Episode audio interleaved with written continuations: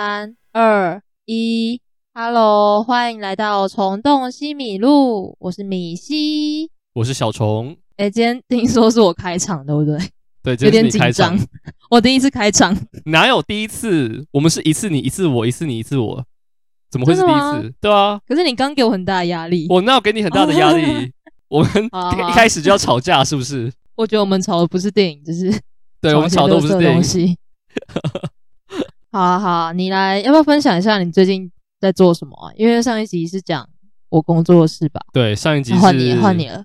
我最近其实，嗯、呃，我这几天突然要决定，就是下学期我要继续回学校上课，因为原本是下学期我要去当兵，但因为某些原因，我就是改成下个学期回去上课，然后上完课之后，再下一个学期再去当兵，所以就变成说我接下来会有一段时间是。因为上课其实只有一个礼拜上一天，然后就蛮闲的，所以就有些时间去做自己想要的事情，像是录 podcast 之类的。你录 podcast 又不会每天录，是啊。那你觉得你会想要做什么？你有计划了吗？我有，呃，我最近就是有一个片要拍，但我不是导演，我是一个制片。然后这个片是一个舞蹈的实验行为艺术的短片，然后就是。就是我今天录音是八月九号晚上十点，然后我明天下午要去北投去看演员，就是舞者第一次练舞，就是我们的演员都是舞者这样子。然后我觉得是一个蛮酷的，因为我蛮我蛮喜我不会跳舞，然后我也没有跳舞给别人看，因为非常丑。但我很喜欢看别人跳舞，就我很喜欢把舞蹈放到影像里面，这样。对，嗯。那这个也是你们学校就是系上的？不是 project，但这是我系上的人介绍给我的案子。所以现在你在自由接案吗？这不起来有点厉害。就是美其名是自由接案，那就是难听点就是找事情做这样。不会啊，我觉得如果是你喜欢的事，那就是快乐的事。那你而且、嗯、我跟你说，你说，你现在要好好珍惜一段时光，因为当社畜之后，呃、你会当社畜吗？不一定。我就是看你看你社畜的定义是什么？就是去公司上班啊？你会这样做吗？呃、我我希望不要，但不好说，搞不好哪一天真的也要进办公室，啊、像你这样。嗯，对，但是好，这是我选择，我又不是被逼的，哎、欸，没有啊，被现实所逼。那你是、啊、你是少数乐于变社畜的人、欸，就是乐于。我没有乐于啊，哦，没有，因为要赚钱啊，你赚钱才能做自己想做的事啊。哦、OK，赚钱才能看电影，懂吗？好啊，就是就是这段时间真的我觉得很宝贵，就是你还能。做自己想做的事情，不用就是朝九晚晚不知道。你现在是晚多少？晚七点半，朝九晚七点半。通常通常是七点半到八点吧，然后之后应该会更久。这样合法吗？那有什么合不合法？就业务性质啊。所以如果你的业务完成进度比较快，你其实可以朝九，然后晚中午十二点这样。吗？还是不行？嗯、正常来讲是正常来讲是不会这样。正正常来讲就是弹性工时啊。现在不是都很多人就是早上九点到十点上班，就是你自己选一个时间，反正你只要上班九个小时，差不多是这样。然后把你的事情做完。但是因为我的工作性质比较像是你通常要跟客户联系的话，就是用他们下班时间，所以我们的上班时间就是他们的下班时间，懂吗？那你现在有找过客户了吗？嗯，有啊。真的假的？好酷哦！不是啊，就是就是七就是八点七八点之后的，所以你手上已经有客户了，是不是？你手上已经有案子？不是客户，就是就是会跟主管一起哦做，类似见习的感觉。对，然后我今天原本其实八点多是要打一通电话，但是因为对啊，就有人要录影，要录 podcast，对，没有办法，对，没有办法。哦，OK，好啊，好啊。我觉得就是想做做自己想做的事情是很开心的，恭喜你，谢谢，恭喜你，有点奇怪，这个结尾很奇怪。而且我最近都假日爆看电影，就可以假日看个什么四五部这样。我最近也看蛮多的，对，当然了、啊，你那么 没有爱看电影，你不爱吗？我爱啊，对，胜过一切，有吗？好好恶心哦，哈哈。那我们是不是要进到下一个环节？好，我们先来 Q&A 时间，对吧？是 Q&A 吧？是提问箱先。对啊，就是一样的东西啊。OK，那你们看一下我们这次提问箱收到哪些回复？我们的提问箱有四个回复，四个。第一个是蓝色大师，就是湿，就是很湿的那个湿。好，我我想不太到其他的。我大概我大概我先猜，我大概知道是谁。好，我可以直接讲出来吧。可以啊，大家应该都知道是谁吧？就是金敏木木对吧？是吧？没有错。不是的话，我也想不到别人。他说：“你们觉得蓝星大剧院是不是类型片？跟某人因为这件事吵架，你们觉得这很值得吵架吗？”哦、我，我知道，他有跟我讲这件事情，他有跟我讲这件事情。他跟他的男朋友因为这个吵架，而且吵得很很凶。哦，我觉得这是两个就是电影狂在一起会发生的事情、欸。因为一部电影到底是不是类型片而吵架？哎、欸，这很酷哎、欸！我觉得蛮酷的。所以你的，你先回答第二个是：这是值得吵架的吗？是，是不是？我觉得这部电影没有好看到会 没有没有没有，就是对，没有好看到会让我想要为了他跟我的朋友吵架。我觉得没有那么严重。那你觉得他是吗？他是类型片吗？你觉得他是？我觉得他 比较偏剧情片诶、欸。我觉得没有到类型片，就谍报片吧，用谍报片讲爱情。但谍报，但我对谍报片也没有很。但谍报就是一个类型啊。对啊，但我觉得比较多还是剧情吧。可是我觉得我对谍报片这个这个分类没有很熟，所以我这样做一些 comment 也不太好吧。我觉得它是一个超级类型的电影，就是我跟木木讨论过。那你要跟她男朋友吵架吗？呃，我呃先不用，先不用，我不想要介入别人的别人的争执。但谍报片。我也不是个谍报片的专家，但蓝星大戏院有不少谍报片常见的元素，比如说 double crossing，就是呃背叛谁谁背叛谁，然后主角是渗透到某个机构，但他其实是又帮另外一个呃另外一个组织工作，然后这个组织其实有其他的目标，然后那个目目标又是什么什么什么？我觉得其实是一个，我觉得是个蛮蛮明显的谍报片的。我其实蛮好奇，就是木木的男朋友他是怎么想的？在现场 Q 吗？不用现场 Q，但就是可以调得到木木男友。我我请木木木木你在听的话，你可以在下集提问箱，请你男朋友来写一个什么五百字论述，然后我们在这边讨论一下。这样，我觉得是啊，我觉得是谍报片，但它还是有一些剧情的元素。但我觉得蛮大一部分主角就是个间谍啊。对，嗯，对啊，对啊。哎，那问你一个问题，就是你有因为一部电影跟别人吵架过吗？一部电影的细节，呃。吵架吗？吵架倒没有，但有接近争执，但那个争执都是善意的，不像木木这一次这样，就是不是那种。所以他们是他们是恶意的。我听木木跟我讲的时候，呃，都会一直在爆木木的卦，但就是木木呃有说她跟她男朋友吵架。好哇，听起来其实不知道怎么讲，有点浪漫吗？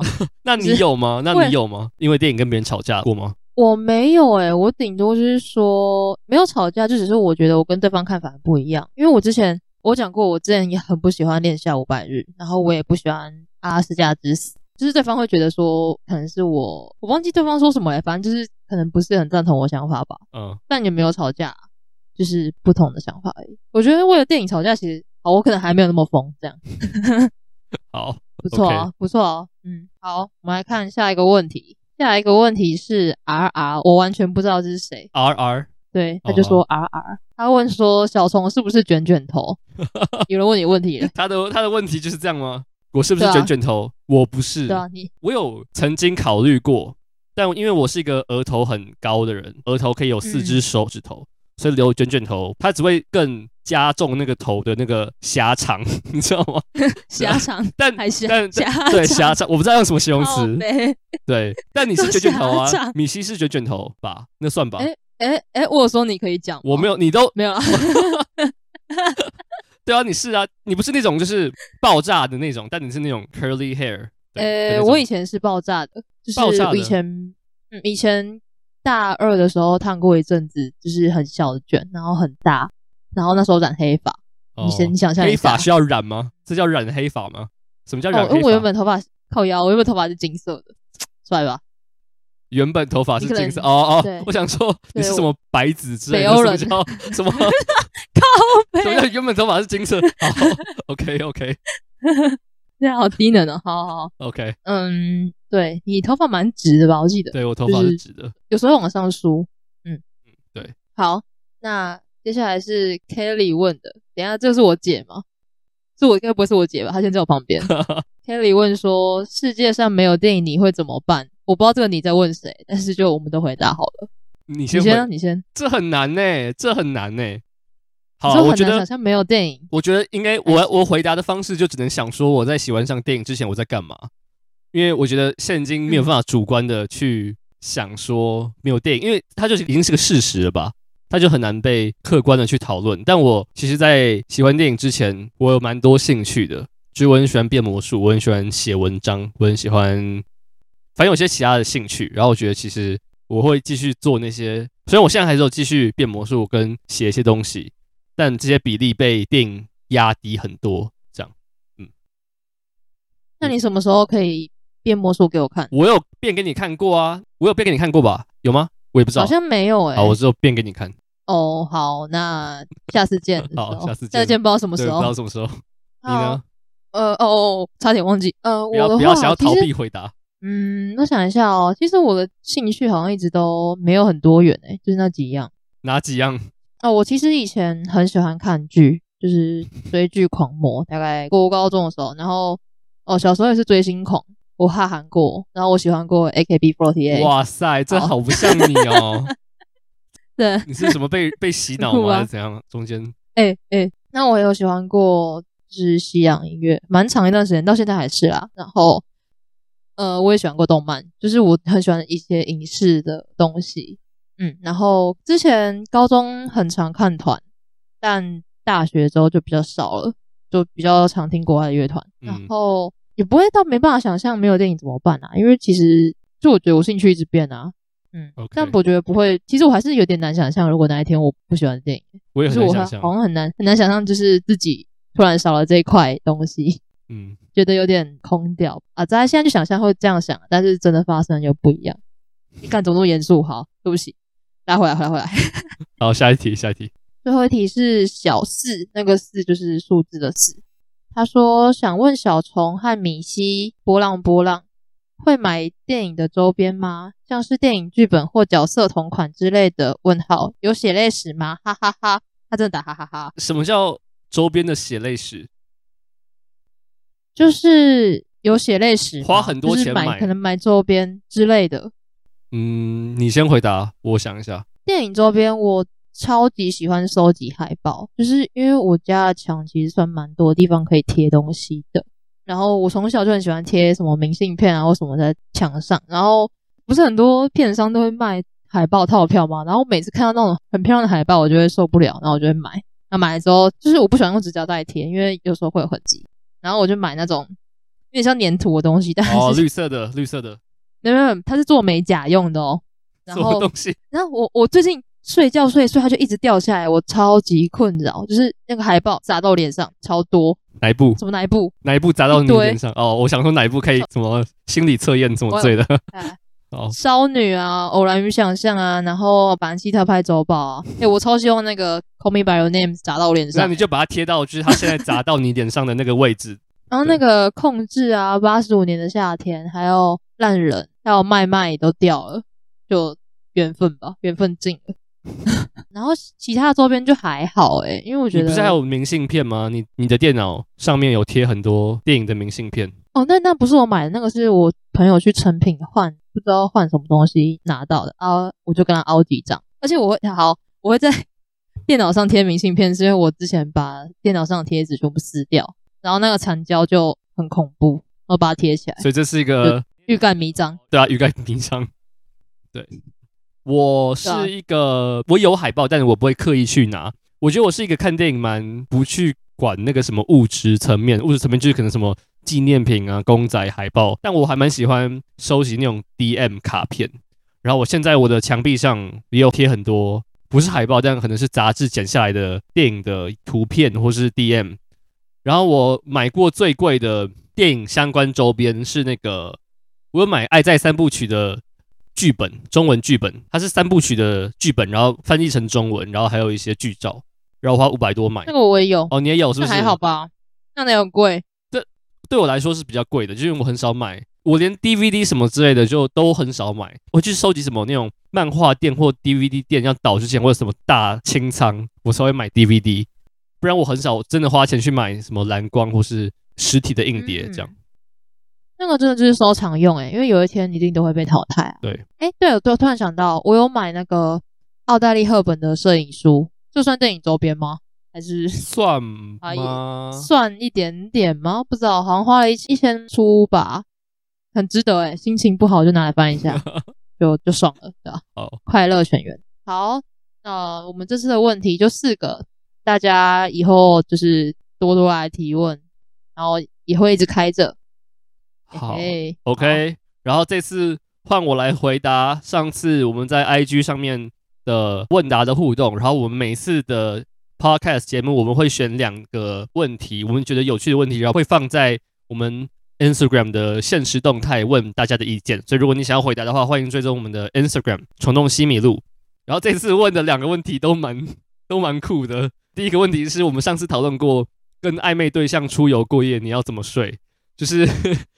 跟暧昧，如果是跟跟暧昧对象出游过夜，你应该要睡两张双人床的双人房，还是一张双人床的双人房，还是分房睡？两张双人，两张单人床就是两个床是分开的，然后中间可能隔了一个什么东西。一张双人床就是两个床就是同一张这样，所以你们两个就会睡在一起。大灾问你会怎么睡？然后我原本会预期收到很多很认真的回答，但其实大家都是在。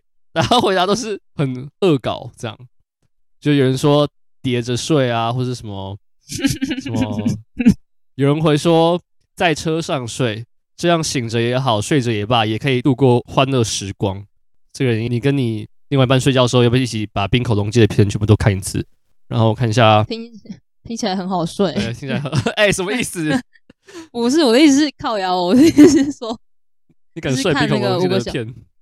有人会说两张单人床的双人房，必要时候可以并在一起，比较方便。所以如果你要并就并，你不要并的话，你可以直接分开睡。可是两张单人床不是通常会就是中间会隔一个柜子什么的吗？那你要怎么并？有爱能征服一切啊！你把中间那个东西移开啊！屁啦！可以啊，所以一个床 一个床头柜，一个什么台灯，把它拿走啊。好，那你下次如果有类似的 就是情况的话，你就你就你就你就这样定，你就定单人床，然后你就把它并起来，啊，你要拍照给我看，当场拍照传给我。这是什么奇怪的契约？视讯也可以，就是我要 check。这是什么？好好好，首先我要先有暧昧对象，嗯、然后他要愿意跟我出去过夜，这样 OK。哎、欸，你现在在干嘛？你现在在？你现在我没有频道上没有找什么没有奇怪的？我没有没有要公开真有。有人回说什么？当然是要吃掉他的胰脏。我好，我也不知道这是什么。嗯、果然是电影狂，就是一部电影。对，然后有人回说不睡在一起出游干嘛？挂号翻桌。好，推。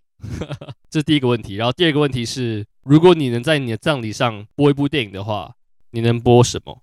然后一样，这次得到的回答都不是太震惊的回答。有人只有回答一一，就有人回答一一。然后有个人回答说新天堂乐园。因为人生如戏，其实我那时候回答的时候，我有想过要回答这个，因为我觉得新天堂乐园蛮能代表所有爱电影的人的。然后，还有人会说 一系列的的艺术 G 片，不是 A 片是 G 片，让来参加葬礼的好友能意外获得意外之炮。哎、欸，我我感觉好像知道这是谁回。我也知道，好，反正就是对，这是收到的回答。然后我们下礼拜开始也会把我们这集我们觉得有趣的问题再丢到。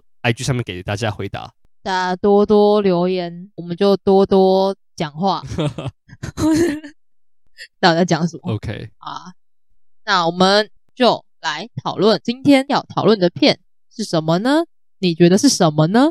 就是就在今夜，我们要不要再重复讲一次这部电影对这个频道有深远的意义？你讲好了，好，你讲，我讲嘛，反正就是。知道这个频道或是有收听过的朋友就知道，我跟米西是几个月前是在同一间电影公司实习，然后我们是同事。然后那个时候就是我们的第一阶怎么讲？那不是面试，就是第一阶的备审资料，公司就是给过，然后我们就被抓到同一天一起面试。然后面试的时候是好像九个人吧，九个人就一起面试这样子。嗯，很多。个对很多。然后我那时候跟米西好像，我记得我坐你对面的旁边，对不对？就我们两个其实坐蛮近的。然后、嗯、对、啊、对对，然后其中一个面试的题目就是那个时候今年的柏林影展刚结束，所以他们就寄给我们一个柏林影展的类似片单这样子，然后他们要我们在片单里面选一部电影来报告。报告这个电影的类型啊、导演资料、剧情评价之类，就是任何东西。然后我跟米西好像是唯二，好像没有其他人选这一部，对不对？就是我跟米西都选就在今夜，然后那个时候还没有中文片名，它就是 The Passenger of the Night。然后我没错，然后就刚好是我跟他就刚好都选到这一部片，然后后来就因为这样子，我们就意外的就两个都上了，对，而且还是同一个那叫什么组嘛，同一个部门的，对，不是不是因为选就在今夜才上，是不知道为什么，对，就是很巧，我觉得是因为我们做老板很近，我们做老板，对，我们两个离老板都很近，我发现做老板最近的四个人都上了。你有发现吗？对对，所以有有有，对对对，所以大家下次面试请挑好自己的座位，挑好电影。然后我们那时候就有说，就是如果这部电影上的话，我们要一起去看，这样。然后结果他就，嗯，果不其然就上了。哎，我问你哦，你在那时候面试的时候，他不是要叫你填掉那个导演的资料吗？你有去看那个导演其他的电影吗？我没有去看，因为那时候觉得哦好多，我还要重看全三季，然后就觉得好烦。就懒，我很多哎、欸，我把他这个导演米夏埃尔艾斯的片三部片呃两部片全部都看完，就是为了那个面试。你觉得值得吗？哎、欸，等下，这个问题有点敏感。你说值得？电影好不好看，还是为了那个工作值不值得？我觉得他的电影是好看的啦，就三部我都蛮喜欢的。嗯嗯，对他的嗯上一部片是我的巴黎舅舅，就是他的电影都很窝心这样子。嗯，而且其实演员都还蛮有名的吧？就是那个我的巴黎舅舅，就是那个。班松拉戈斯啊，对对对，对对对，然后夏日情事，嗯嗯嗯，夏日情事是那个烂人的烂人的男子，烂人的埃克索，对，那个帅帅演的，对，帅帅是什么？哎，他英文讲的很好哎，他真的英文讲的超好啊，他是医生哎，哦，真 真假的？你知道他对他是医生哎，他真的超好，我不要在这边发疯，就是然后他很 hard，好，OK，继续，好，对啊，然后。那个我的巴黎舅舅还有那个 Stacy Martin，就是心爱成瘾的女人。哦，这部也有啊，就在今夜也有那个 Charlie Gainsbourg，Charlotte Charlotte Gainsbourg，好，对不起，对，剪掉剪掉剪掉，我不要我不要我不要我不要剪掉，好，那你觉得呢？这部电影你觉得怎么样？觉得整体来讲是好看的，但是它比我想象的还要温馨非常多，因为我当初做那个就是面试的时候，我有去。查过这部的很多资料，然后我看了片介，那时候外媒的介绍，我想说失婚的中年妇女，然后家里又遇到来了一个吸毒的女子，然后我就觉得哦，感觉听起来就超惨的，就是可能又是一个好像失速母亲，然后就是讲母职啊，然后还有青少女的问题的一部片，结果嗯，就是超级温馨诶，然后整部片的配乐就是让我觉得怎么这么快乐的感觉，就是好暖哦，就是有点暖到。华山的冷气太强也没关系，这种暖。对，我们在华山看这部电影，创了我的一个新的记录，就是他电影在一开始不到三分钟，Charlie Gainsbourg 就站在他们家的落地窗前面，然后就抽烟，然后音乐就进来，然后眼眶就直接泛红，然后我到现在还是不知道到底为什么，那到底有什么好哭的？但就是一个很神奇的感觉。我觉得最大原因是因为这部电影的配乐实在太好听，耳朵怀孕的好听的那种程度。嗯嗯，哎、欸，我觉得这部片完全就是为了他写，不是应该说，我觉得这个角色就是他来演，真的好适合哦。对啊，嗯嗯，而且 Charlie Gainsbourg 是我在所有电影里面看过就是声音最好听的女演员，她的声音真的超好听哦。我觉得会不会也是因为这个原因，然后他们才，因为这部片它主要是在讲就是这个女生，呃，这个妇女，然后她失业之后。不是失业，她从来没有工作过。就是老公跟她离婚之后，她就没有经济收收入，所以她就必须去工作。然后她到了一个她很常听着深夜电台去工作。然后深夜电台当然就是会需要对，卖声音，所以他也不是什么主持人，但是他之后就是有一两次这样的经验吧。然后我觉得真的很适合、欸，诶就是声音好听的人，果然很适合去当 DJ，是这样子，结论是这样子。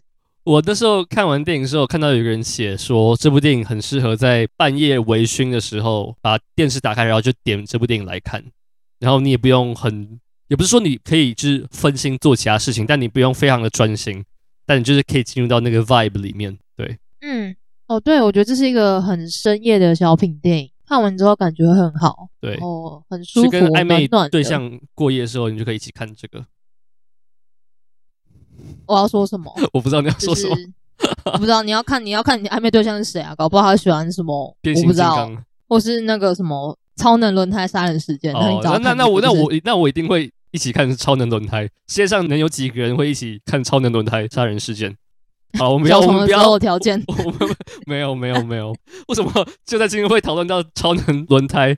好，反正就是我觉得 今天讨论这三部电影，这部电影是我觉得它是可以就很直观的方式去思考或讨论它。就我觉得其他两部电影都有什么深层的寓意，但我觉得这部电影是一个非常简单，它没有要，至少我认为啦，就是它没有要跟你多讲什么东西，你看到的就是你所要感受到的。我不知道你是不是这样觉得？嗯、没错，就是它很直接啊，然后它其实也算是一个群像吧，因为它就是一个家庭，然后外加一个。一个青少女的故事，嗯、然后我觉得其实好，先问你好，你看完之后，你有觉得有什么感受吗？除了温暖、温馨之外，我觉得这个电影是一个生活切片，是这样翻吗？Slice of life，你知道 Slice of life？对，对对对。但我觉得问超多次哦，我有问，我有问过，是不是？我有问过吗？好，yeah, anyway, 就是有啊，就是嗯、呃，我觉得看完电影之后，会给我一种很，我不知道该怎么解释，它会给我一种。同时很愉快，但同时又很有一种失落的感觉。然后我觉得这个失落感来自于那个青少女最后选择离开。然后我觉得就是一种英文片名就是《夜晚的过客》。然后我觉得这部电影就是把“过客”这个词放到最大，就是不是每一个人都能永远陪着你，但他只要一旦出现在你的生命中，他一定会留下非常无可取代的痕迹。然后我觉得，嗯，就是他离开，虽然就是他走了，但他的那个给这整部电影是有个很深刻的余韵，对。然后我觉得那个失落感就来自这个，就你感觉好像看完电影之后，什么东西失去了，然后什么东西你又得到，但就感觉有有一股巧妙的东西在移动，但你不确定那是什么。好，会不会有点抽象？不过就是这样。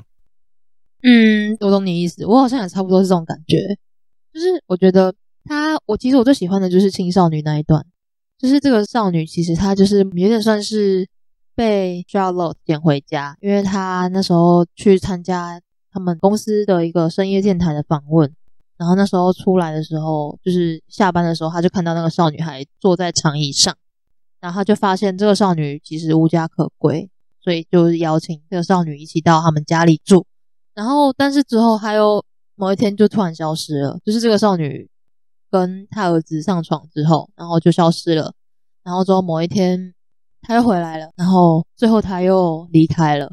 然后就我不知道，我觉得可能，我觉得他真的把就是片名讲的超好，就是觉得很多人就是会在某个生命中的时刻出现，然后你们就可能互相陪伴，然后也许某一天就是那个人会消失，但是你知道有些羁绊还是会在，就是那段记忆是很特别的，这是一个很复杂的感觉。但我觉得这部电影很特别的是，照理来说，这样解释可能会有人想到说，这个女孩到底是不是对这个家庭有什么多么剧烈的影响，或是改变他们的人生？但其实认真讲的话，这女生其实什么都没有改变。应该说，具体上、实质上的东西，女孩没有改变。然后认真要说它到底影响什么，你好像也说不出来。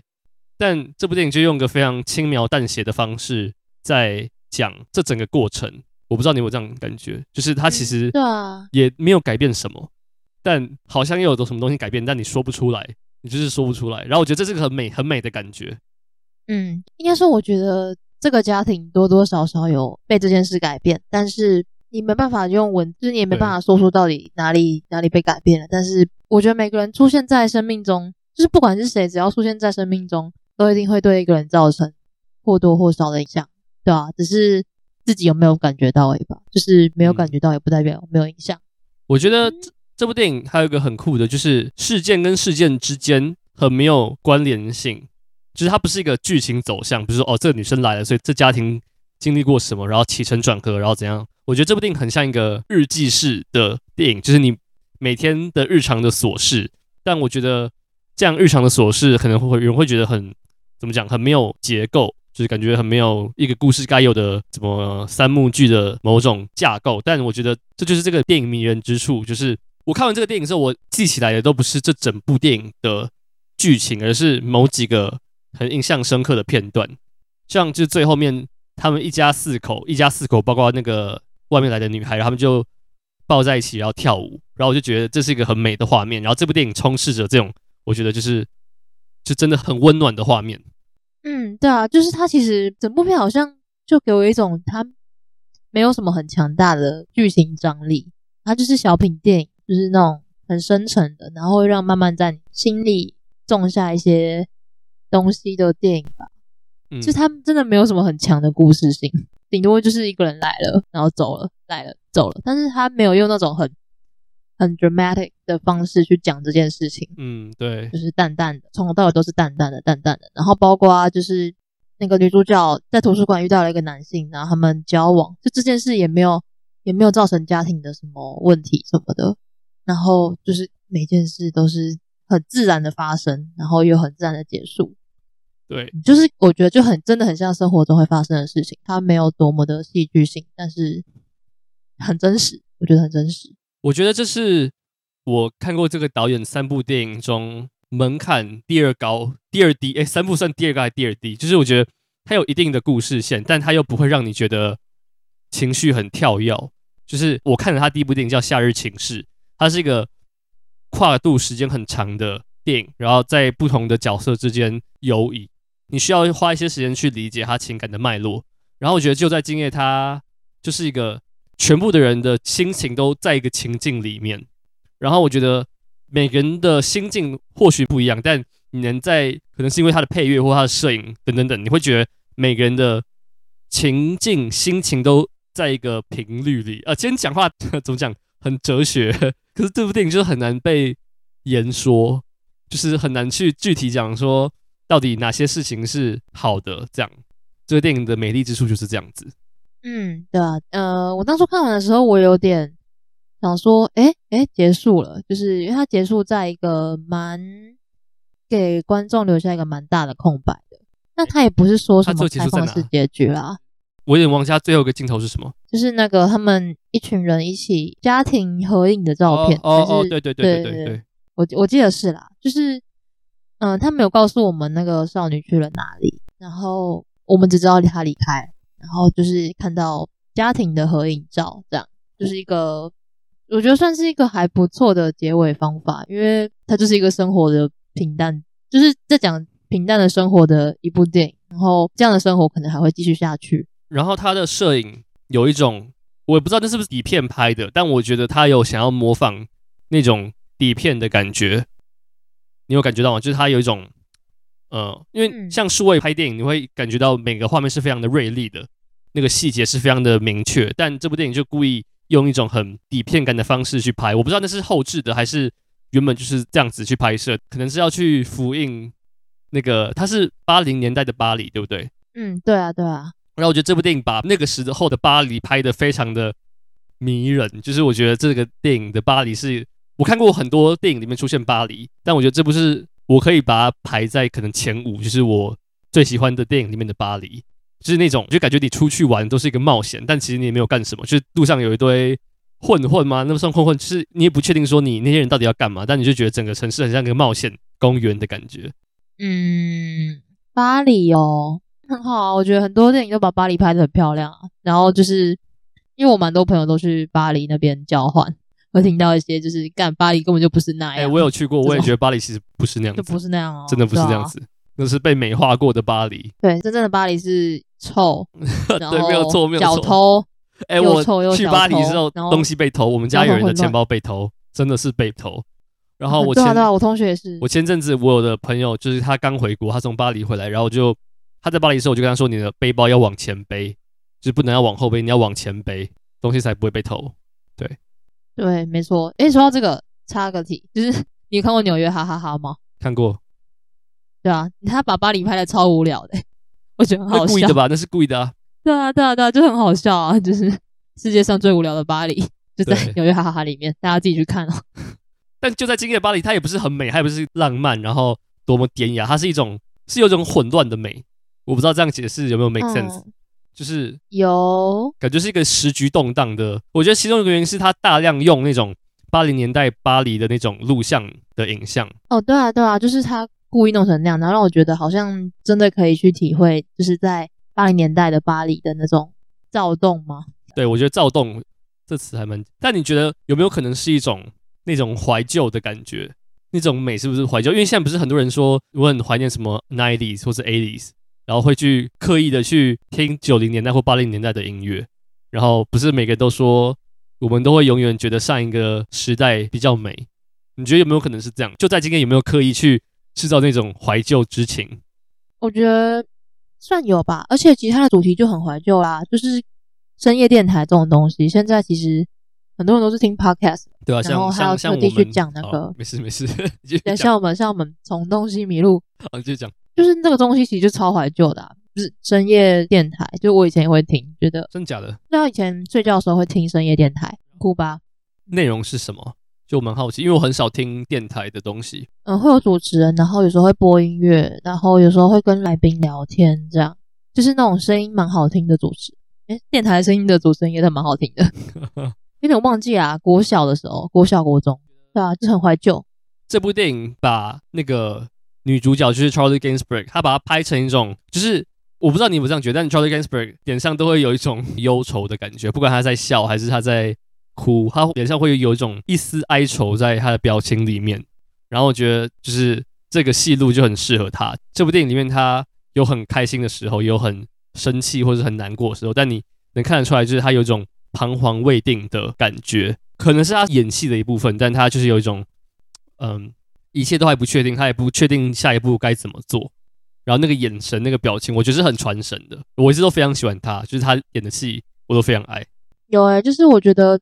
这角色超级适合他，不管是他抽烟的样子，还是他在马路上走，就我记得他有一段是，好像是风吹着他的脸，然后那段我真的是有被美到，就觉得他的整个神情啊，让我觉得就好有魅力哦。不管是演员本身还是这个角色，有被有被美到这样，什么雷亚色度什么之类的来演的话，就会直接完全不一样，会变另外一部电影。但我有被那个小女生美到，她真的很可爱。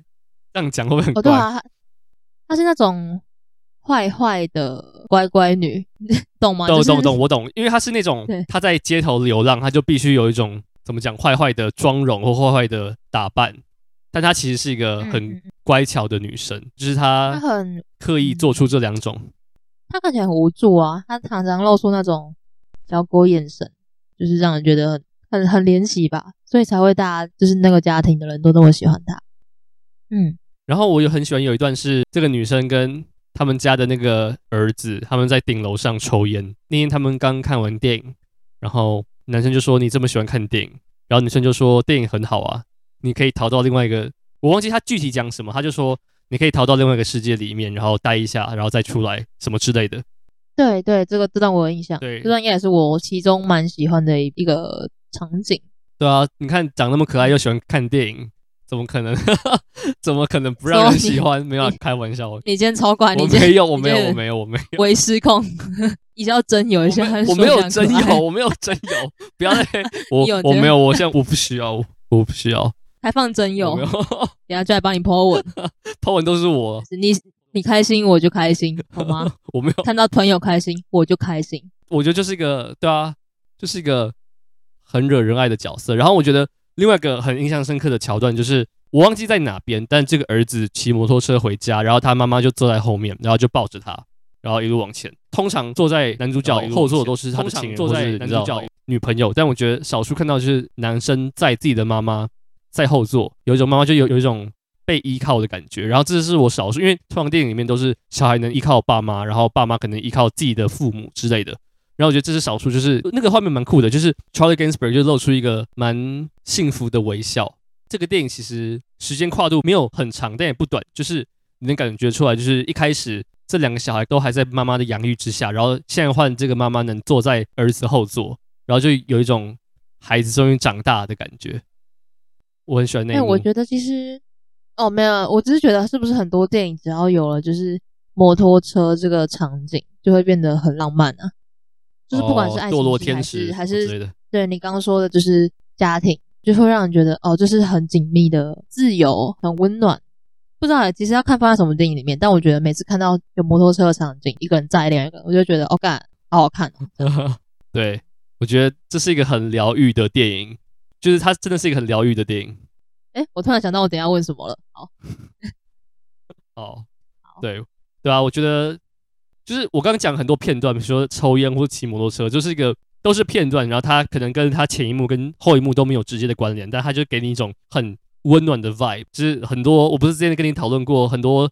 电影所谓的好的电影，艺术电影都会描绘人间的痛苦、虚无、残酷，然后这是少数，你有没有少数啊？但就是今年看过，看完之后你会心很暖的电影，然后就很可爱，然后很疗愈，对，就是一部你心情好不好都蛮适合看的电影。对，嗯嗯，然后去看，应该还有上映，还有上映，还有上映，对，这部是哪一哪一间？东浩，有点忘记。东浩。对，东浩，东浩赞呐！好，那就在今夜，你还要补充的吗？我觉得就这样。好，那我们就 move on 到我们下一部电影，我们的《野雏菊》。那野雏菊。好，在讲《野雏菊》之前，我们要不要分享一下我们，因为我们两个都有去看捷克新浪潮的影展，然后我们两个都有看《野雏菊》，然后我在想说，我们要先分享一下这一次影展。我们最印象深刻或最喜欢的电影，你看了几部啊？哎、欸欸，你让我去拿一下票，我把它收起来了。好。哦，就是我的票，我都会把它贴在一本本子里面，然后很高兴的跟大家分享，我的本子终于贴满了。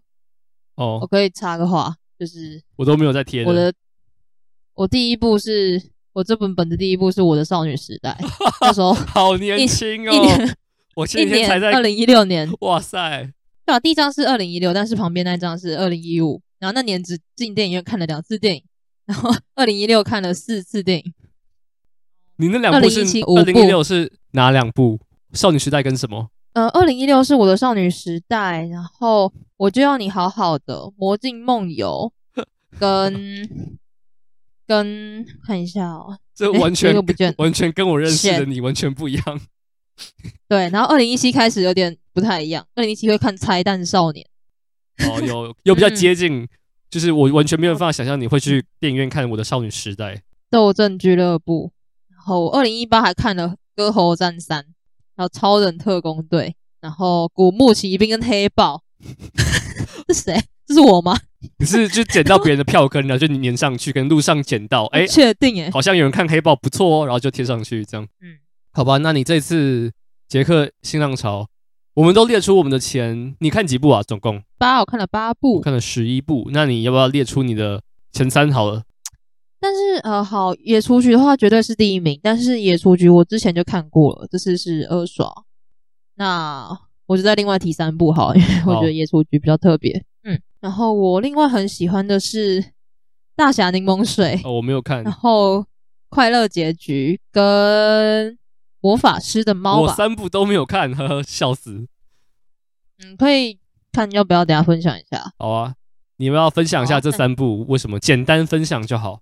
大侠柠檬水跟快乐结局，我没记错的话是同一个导演，然后这两部都很超强。就是大侠柠檬水算是玩弄类型电影还蛮蛮蛮纯熟的一部电影，然后他就是拿那个美国的西部片来开玩笑，然后里面也有嘲讽，就是。我猜应该是那个吧，历史上据说第一部有声电影《爵士歌手》的桥段，对，然后他就是整部片就乱七八糟，就是牛仔不是都喝酒嘛，然后然后那个主角是喝柠檬水，但他其实是一个业务，他就是在卖柠檬水，所以才会一直喝柠檬水，听起来很锵吧，就很很有病。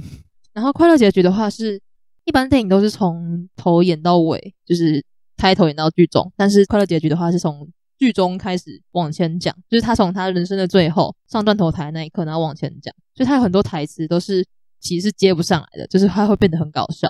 对，就是一部也是手法很特别的电影，然后也是笑声不断。这两部都是大家会一直狂笑的电影，看了心情很好。然后魔法师的猫，就是它也算是呃，就是我很喜欢那种色彩很缤纷的电影，然后它就是。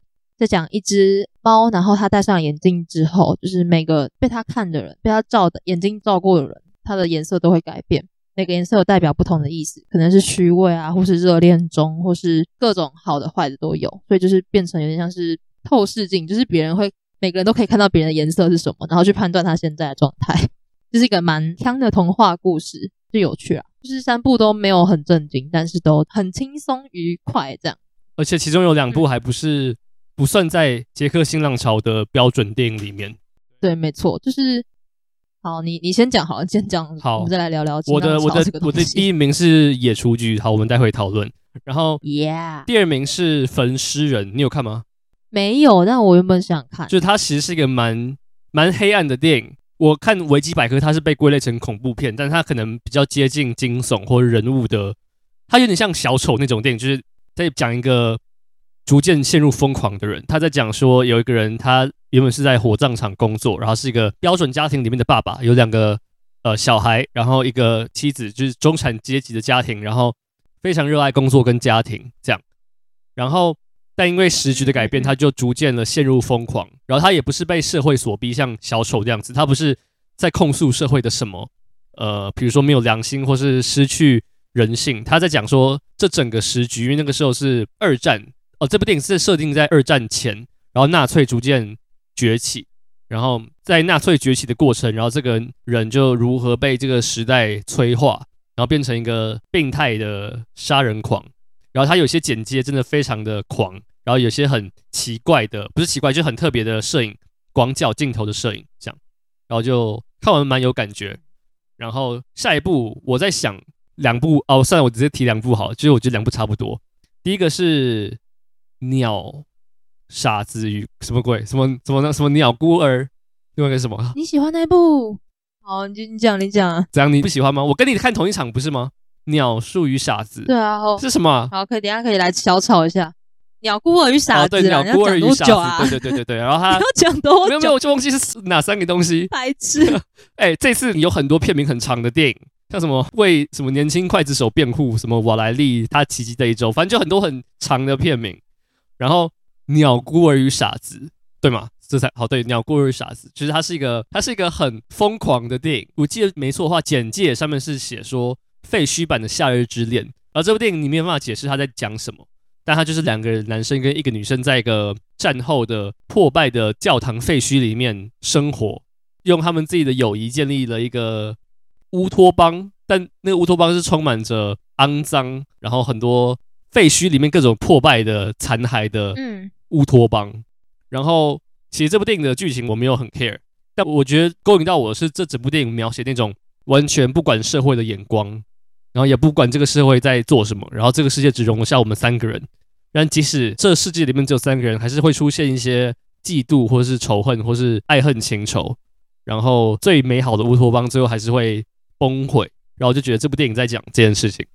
虽然我不觉得，就是这部电影看的时候，我还是有些时候有点 confused，说你到底想讲什么？但我觉得这一次杰克影展很多电影。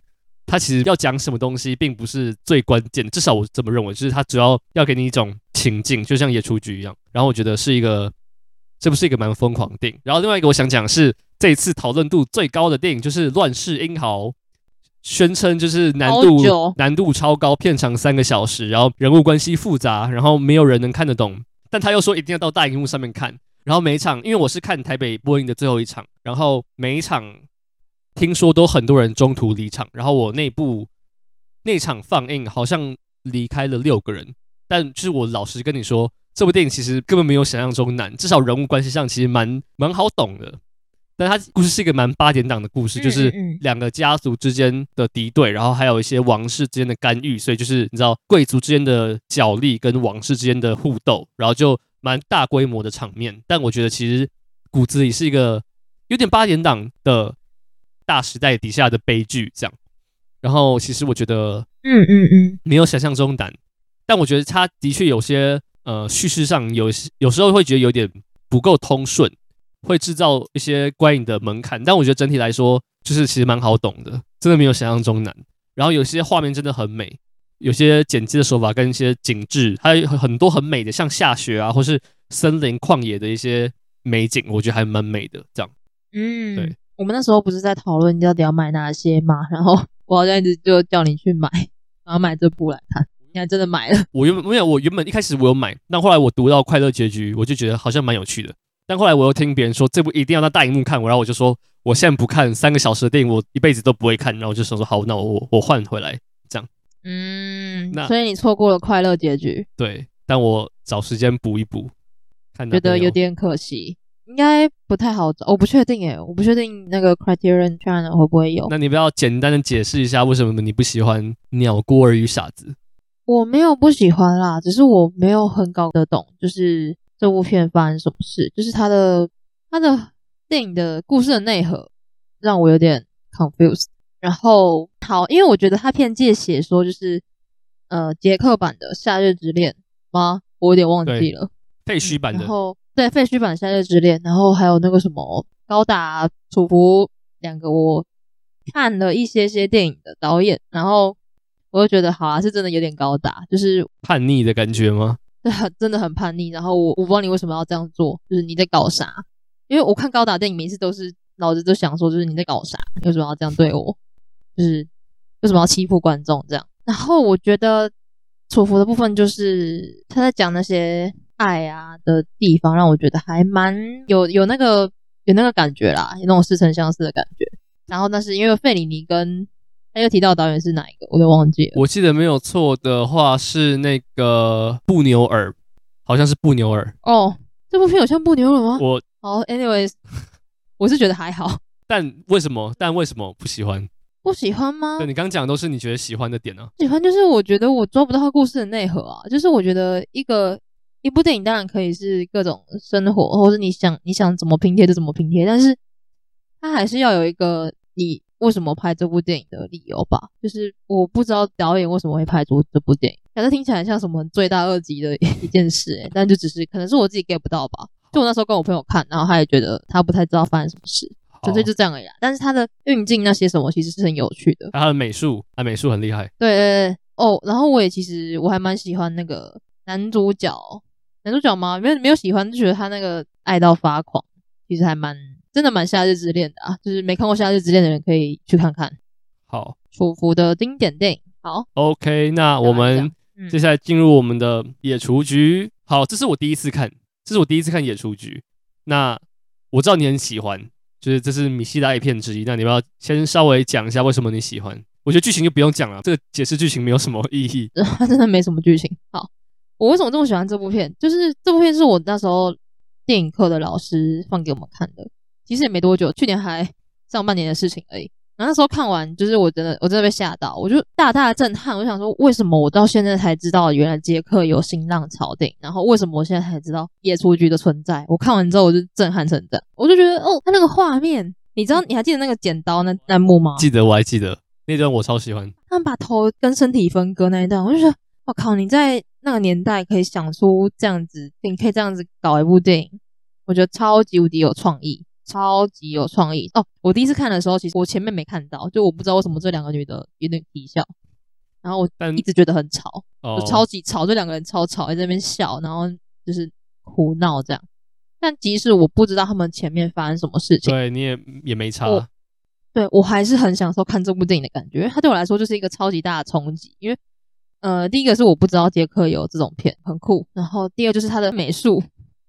那颜色超美，就算这两个女的超 K 笑，她们躺在那个绿草里，她们跌到丛林里，还有那个金色头发那个女生，她躺在床上，然后那个床上铺着一个很像草皮的那个画面。哦、oh，OK，她每个画面都美到让我觉得可以截图下来。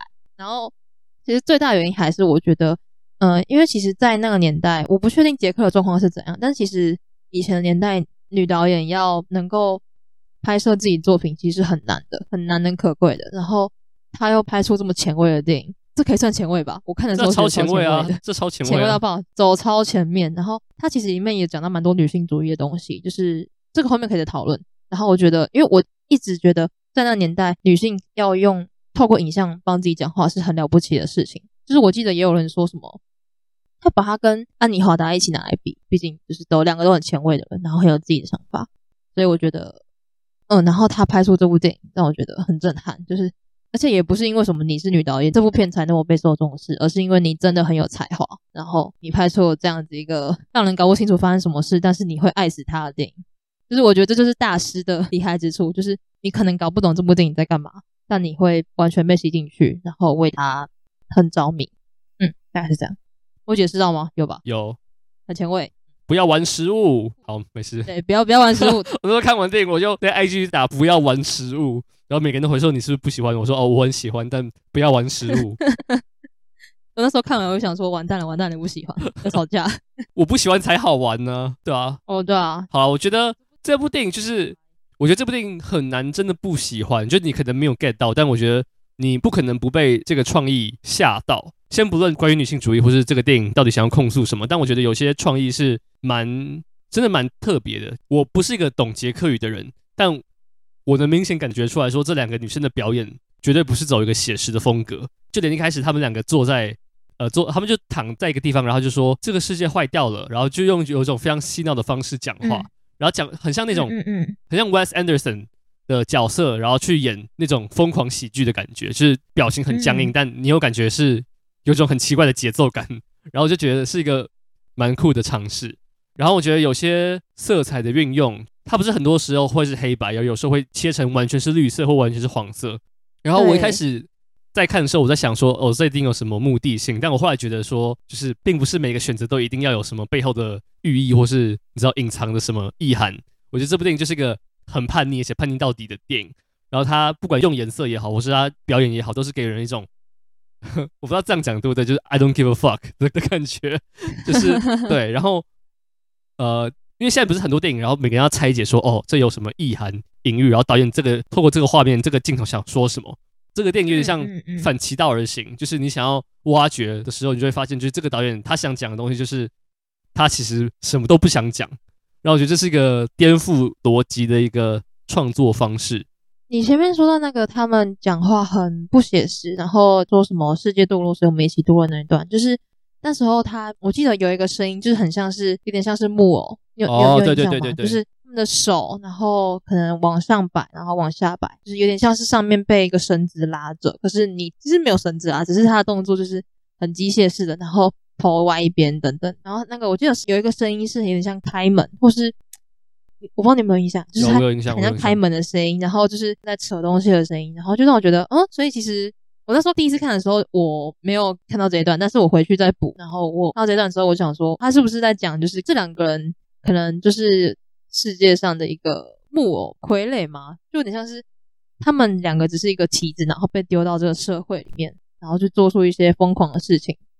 然后结尾的话就是，好，我们结尾待会再谈好了。对，结尾待会再谈。他们一开始是木偶，然后你还记得是木偶之后他们下一个事情他们做什么吗？他们是被丢到那个，不是他们去吃苹果，然后我觉得这个意象就很明显，就是。偷尝禁果，嗯嗯嗯、然后这个禁果其实也不是要干嘛，他就是成为一个传统社会标准底下的破坏分子。然后那个禁果就代表说，他们可能就是要做一些一般人不会认为是正常的事情。对对对对对。然后我真的觉得它里面有非常多的意象，然后真的就很酷啊！我记得我印象很深刻的是，它有一幕是那个女主金色头发那一位，然后她去了一个男生家，蝴蝶的那个，她有蝴蝶对蝴蝶那一段，嗯、然后就是我记得那个男子是有把。就是他放在下体的那个蝴蝶摘掉，其实这个就是我那时候跟系上的助教讨论，就是他告诉我，他就觉得说，就是可能是一个在讲关于性方面的，可能男人去就是操纵女性的性的一个表示，这样。你说蝴蝶，你说哪个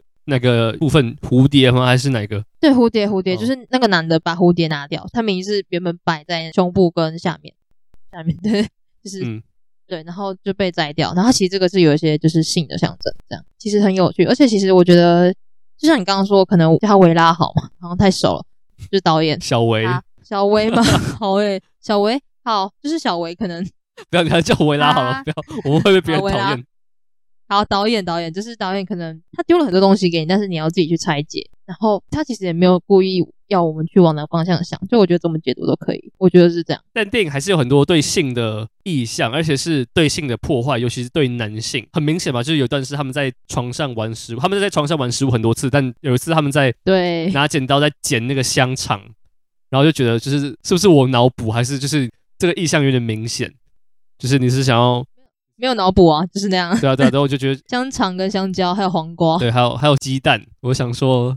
也玩很凶，就是很多反抗男性的元素。然后我在想说，嗯，你还记得在剪刀那段前面，他们不是有开玩笑说，就是我只爱你什么之类的，就是两个女生有互相讲说我只爱你，好像有。对，然后在想说，剪刀是不是有没有可能是同性恋的意向，是吗？还是你觉得不是？同性恋？你说女同志的对啊，对啊，对啊，对啊，就剪刀啊。嗯，我觉得其实这样想也可以，因为剪刀有可能是他们想要剪出，就像你刚刚说的，就是。可能阳具崇拜之类的东西，阳具中心这些东西就剪掉那个小黄瓜。嗯、然后剪刀如果是女同志的话，好像也不是没有可能。但是我觉得在这部电影里面看不到太多就是女同志的一些 象征，还是他们只是要剪成我把它剪的我很一般人不会认可的样子，但是我就是要把自己剪的故意把它剪的不一样，这样。你说把头剪下来那边吗？之类的，就是、对。哦，对啊，那那那那段真的超酷，就两颗头浮在空中。对，然后那个画面也一起被剪掉，我觉得就是真的很酷。对，然后就是整个画面被剪得乱七八糟。那段那段真的是太厉害了。这部电影很多剪接的地方，像蝴蝶那段也是，就是他刚进来的时候就很多一堆蝴蝶，还有那个他们房间里面写着很多他们交往过的，也不算交往，他们戏弄过的男生的电话号码。哦，对啊，对，我觉得就是打过去，对，打过去。但我觉得就是从这部电影，你可以从女性主义的地方去想。但我觉得我看电影的时候，我不会刻意的去往性别这个方向去思考。就我觉得对我来说，可能就是因为导演是女生，然后他可能就是想拍女生的故事。但我觉得这部电影更多的在讲说他们对这个整个，因为那时候是共产主义，或是那个时候大众眼光的反抗。对啊，确实。因为其实他们做的是，就算他们今天不是女性，他们做这些事情其实也是就会被觉得到底发生什么事。对，他前面其实有那个爆炸，我不知道那是核爆吗？最后也有，最后好像也有。对对对，就是其实我觉得就蛮有那些战争的意象吧，就是在讽刺战争。对，那时候我记得那时候是捷克应该还在共产，嗯，还在还在共产，对啊对啊对，蛮多的啦，就是集权什么的，其实都算是有处理到。因为我自己看，我比较在乎的议题就是。性别，所以我看到比较多是性别的部分，但是我觉得前后还有那个齿，哎，你记得前面有一段是齿轮，就是前面一开始是齿轮，对对对，就有点像在那个很像是在讲工业，对工业，然后共产主义的大陆，对对对对对，对啊对啊，就那段就是让我觉得这有点像帮整部片定调的感觉，就是我今天就是走一个讽刺路线，然后有很多很吵杂的声音，什么齿轮啊、拉门、尖叫、笑声。那你觉得你从性别议题的方式下手的话？你有特别注意到什么？其实我觉得是我前面刚刚提到那些啊，就像是你刚刚说的，剪出一些阳具象征、象征阳具的东西，还有就是摘掉蝴蝶那些的哦。然后我觉得前面那个他们一直去吃人家吃饭，那边也蛮好笑的，就那些人都以为那个女生要跟他出去还是怎样，然后结果没有，就是自己被玩弄。我个人觉得，就是这个导演并没有把讽刺什么东西，好，我个人这是我个人觉得，但。这个导演好像没有把讽刺什么当成呃思考主要的目标，我觉得他主要是要呈现就是单纯的一个反抗的动作，就是他把这个男生骗上火车，然后就赶快跑下来。就我觉得在道德上就是站不住脚嘛，但这个导演就是他也没有想要说帮这两个女生合理化，或是跟大家说你知道这两个女生会这样做是事出有因，然后哒哒哒，但他没有，他就是纯粹要描绘一个很疯狂的状态。啊，我自己觉得是这样啊。哦，他确实没有啊，就是他，我觉得他整部电影没有要帮女性辩护的样子，因为其实，诶，应该说，我觉得这两个女的根本就不是超出一般人想象的人吧，就是你不会想象有人会做出这些行为，尤其是他们今天是女性，所以他们各种疯狂的行为会特别的被放大，所以我觉得就是今天塑造的角色是这两个女性，所以看起来会特别的强而有力的感觉，就是因为其实就像大家都知道，就是很多在很多电影里或是。现实生活中好了，女生就是要被说就是要乖乖的，啊，然后温良恭俭让，对，温良恭俭让这样，但他们两个很明显就不是，就是两个疯婆子，真的就是疯婆子。我特别喜欢这种角色。我觉得还有另外一个蛮有趣的点是，两个人在因为传统社会中，就是尤其是这两个，他们两个年纪没有确切的被指出来，但我我在想说，这两个女生其实是成年人，就是很多人说，就成年女生要有该有成年女生的样子，然后他们就完全没有，他们故意。把自己演得像什么四岁的小孩，然后就是这种女生在社会里面是不会被呃，他们犯错或他们搞砸什么东西，别人就说哦，这只是小女生，他们不懂啊，你不要理他们。然后他们就是一种因为自己搞砸东西而不被记得、不被认为存在，然后他们就因为这样子去思考说，就他们不是有一段说我们要怎么证明自己是存在的？他们没有工作，他们也没有特别的身份，你要怎么被社会记得说你这个人是存在的？嗯嗯，嗯，然后我还记得说他们最后的解答是他们去偷吃了一个农夫种的玉米。然后偷吃完之后，他们回望他们走过的路，就是地上都是他们散落、他们吃完的玉米、啃过的玉米的剩下的那个，就中间那个部分。他们就说：“我们真的存在过，是因为我们看到我们吃过的东西。”这两个女生真的很爱吃东西，怎么可以这样？这整部片很多食物，但我觉得其实这部片也有在讲一些，就是关于如何证明自己存在，或是一些嗯，好，其实我没有很懂哲学，我也没有很懂存在主义，所以讲错的话，拜托不要追我。就是他们就是一直很担心自己。如何证明自己的存在？就像你刚刚讲那个工作的部分啊，然后还有最后面，最后面他们不是被丢下水吗？对，对吧？然后他们那时候就是拼命的呼救，然后就是我不知道，我就觉得他们做的很多事情都是想要反抗这个体制，但是反抗体制又证明了什么？就是感觉到最后又变得很虚无。但我觉得那个结尾是好的，欸，诶，就是是怎么讲？是对于两个女生来说是好的。就是他们没有妥协任何事情，就他们最后隐喻是最后他们被水晶灯砸死，然后最后爆炸。但我觉得对这两个女生来说，这个是个好的结尾。真的，我看到后来我觉得很无奈，就是我觉得就算他们想要反抗什么，但是因为这个体制实在是太强大了，太坚固了，然后你们两个就是不被看中的人，然后就算再疯再搞太多破坏，但你们还是会被这个体制捆绑的死死的，你根本没办法做出什么很厉害的。改变，对啊，我觉得蛮，然后最后还是被惩罚死了。但我觉得那惩罚是他们被惩罚，但他们也是用细腻的方式去面对这个惩罚。他们说你要把餐桌恢复成原本的样子，然后他们就把破掉的东西再放回去，然后就觉得就是他们不管怎样都不会妥协，就是他们最后死，他们也是死在没有妥协的状态，就是他们是疯着死掉的，他们没有妥协任何事情。就是他们两个女生疯成那样子，就是社会没有人会愿意去接近或是接纳她，但他们从头到尾都没有妥协任何事情。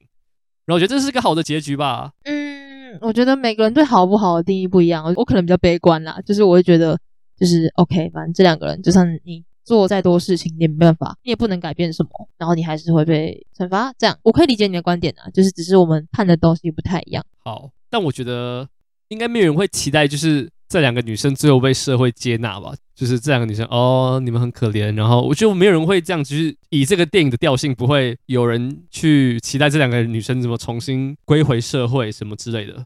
哦，对啊，没有啊，但是我不觉得这个结局是不好的，我只是觉得很无奈而已啊，因为这是必然会发生的事啊，对吧？我只是坦然的接受这件事情，但我觉得这个结局是完美的，非常完美。啊，重点其实也不是他故事跟他的结局啊，重点是他整个手法。我觉得他的手法其实已经，我觉得他的形式已经有点，应该说，我觉得形式没有到大于故事本身，但是是有这样的形式才会成就这一部这么强而有力的电影。对，因为我很难想象这部片就是你用写实的方法去拍，这两个女生存在本身就已经是一个不写实的设定，对吧？你要怎么用？对啊，对啊，写实的，对啊，我觉得这两个女生不像是个就是有血有肉的人物，她们比较像是一种。指标的感觉，就是如果我们把疯癫的指数拉到破表的话，女生会长什么样子，或会做什么事情？我觉得那是比较像是一个比较像一个代表性的人物，而非就是这两个女生有什么故事背景，然后心路转折之类的。哦，对啊，对啊，就是他们就是有点像木偶刚被造好，然后丢到一个乱七八糟的世界，重新去学习这个社会的体制，这样，然后适应不良，所以就发疯了。我觉得很有趣，我真的很喜欢这一部。诶，你有看他他的其他部？你有看吗？我没有看其他，我没有看他其他部。哦、呃，好啊，那我稍微分享一下，还是你有要补充的？我应该还好，你可以讲他其他部电影，但我没有看。啊、呃，其实我我有耳闻，就是《天堂禁果》这一部非常硬，我自己没有看，就是我差点要买下去，但是之后看到大家的评价，就觉得好像算了，因为。我在两个电影的群组里面，然后就一堆人在那边说《天堂禁果》超难，就是超。那跟《乱世英豪》哪个比较难？《乱世英豪》好像有得比诶，我我不知道，就是他们说什么《天堂禁果》看完没有人鼓掌，日题听起来蛮蛮悲惨。然后，呃，这个导演的另外一部是叫做《维拉与伊娃》，然后我觉得这部也蛮有趣的，他就是在讲两个其实。呃，生活是平行，也没有任何交汇的女性的故事。维拉，我记得是一个家庭主妇，然后她就是要照顾小孩，然后服侍老公，在家里等老公回来的一个女人。然后伊娃的话就是一个体操选手。那就是体操选手他们生活就是很辛苦啊，就是你要训练啊，然后有时候又会找不到自己的方向，对，然后家庭主妇生活就是那样，应该不用我多讲。然后他就是把这两个人的故事就是好好的，我甚至觉得有点像是纪录片的形式，两个很单纯就是呃生活的片段这样子。但我一直觉得没有这部片的话就不会有野出局，因为同样也是内部先的，是不是？对对对。哦对，维拉与伊娃是一九六三，然后野雏菊是一九六六。OK，所以是这部先拍的。因为我一直觉得这部有点像是帮野雏菊找好一个方向的感觉，就是这部其实很像纪录片哦，很平实哦。然后所以没有疯疯的，然后也没有很形式，没有，完全不疯。我那时候想说，就是它会不会很形式化？其实没有，就是顶多一些运镜还蛮有趣的，就是体操选手跳舞那段很好看，很特别，一直让我想到。《花与爱丽丝》那个苍井优在跳芭蕾的桥段，哎，你有看过吗？我没有，嗯，去看，好，会喜欢。好，苍井优，然后就是同样，我觉得他那时候的一些关于女性的意识，就是那时候萌芽吗？我我猜啦，就是他开始发现，就是可以拍一些女性的东西，然后野雏菊就出现了惊世骇俗的野雏菊。就想他的前身，前身是我自己定义的啦。他们一开始导演没有那么疯，也没那么前卫。我觉得到了野雏菊有点像是那个某种开关被打开的感觉，就他终于找到自己适合自己的东西。这让我想到就是之前那个《娜娜似水年华》的导演，但他是相反，他先拍一个，哎、嗯欸，没有，他是一样的，他没有相反，他是先拍一个很淳朴的东西，然后最后再搞一个《娜娜似水年华》，没有很疯，但他就是一个很比较艰涩的作品。哎、欸，但其实说娜娜，其实。他前面的几部也都还蛮特别，就是我觉得第三次求婚有啊，我看了五把五把孩子们，哦、我觉得第三次求婚才是那个奇怪的，就是怎么会出现在导演的哦，所以他其他都里面比较怪，其他都很幽微，然后暗暗的，然后有点魔幻。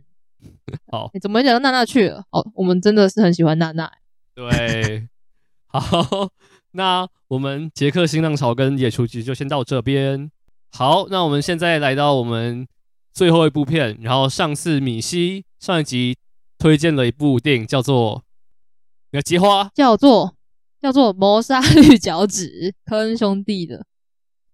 好，好，这是你第一次看，对不对？对，这是我第一次看。这是我第一次看。呃，我自己揭露，我自己揭露，我其实没有看过科恩兄弟的电影，然后这是我第一部。对不起，对不起大家。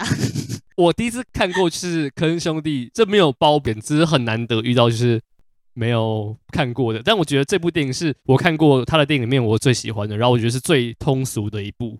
真的假的？我觉得你选、哦、你喜欢那就好。他们的电影就是很会有一种很奇怪的幽默感，但有时候并不是每一部电影都这么的好理解。但这部电影是最好懂，而且是最通俗的。这样。哦，我想起来了。哦，没有，我没看过《Fargo》，对不起。我看过 Fargo 的影集，但我没看过电影。哦哦，Fargo 我也很喜欢。Fargo 应该是我坑兄弟目前的第二或第三。还有一部叫《巴顿芬克》，你知道吗？嗯，有刚我刚稍微在维基看了一下，好，我会去补，因为我看完《谋杀绿脚趾》觉得还还不错。那你当初为什么会选？当初为什么会选这个这部电影？好，其实就是我最近嗯、呃、，Movie Fish，就是我有跟他聊，然后就是我们之前聊过，然后就是他的启蒙电影好像是《醉乡民谣》。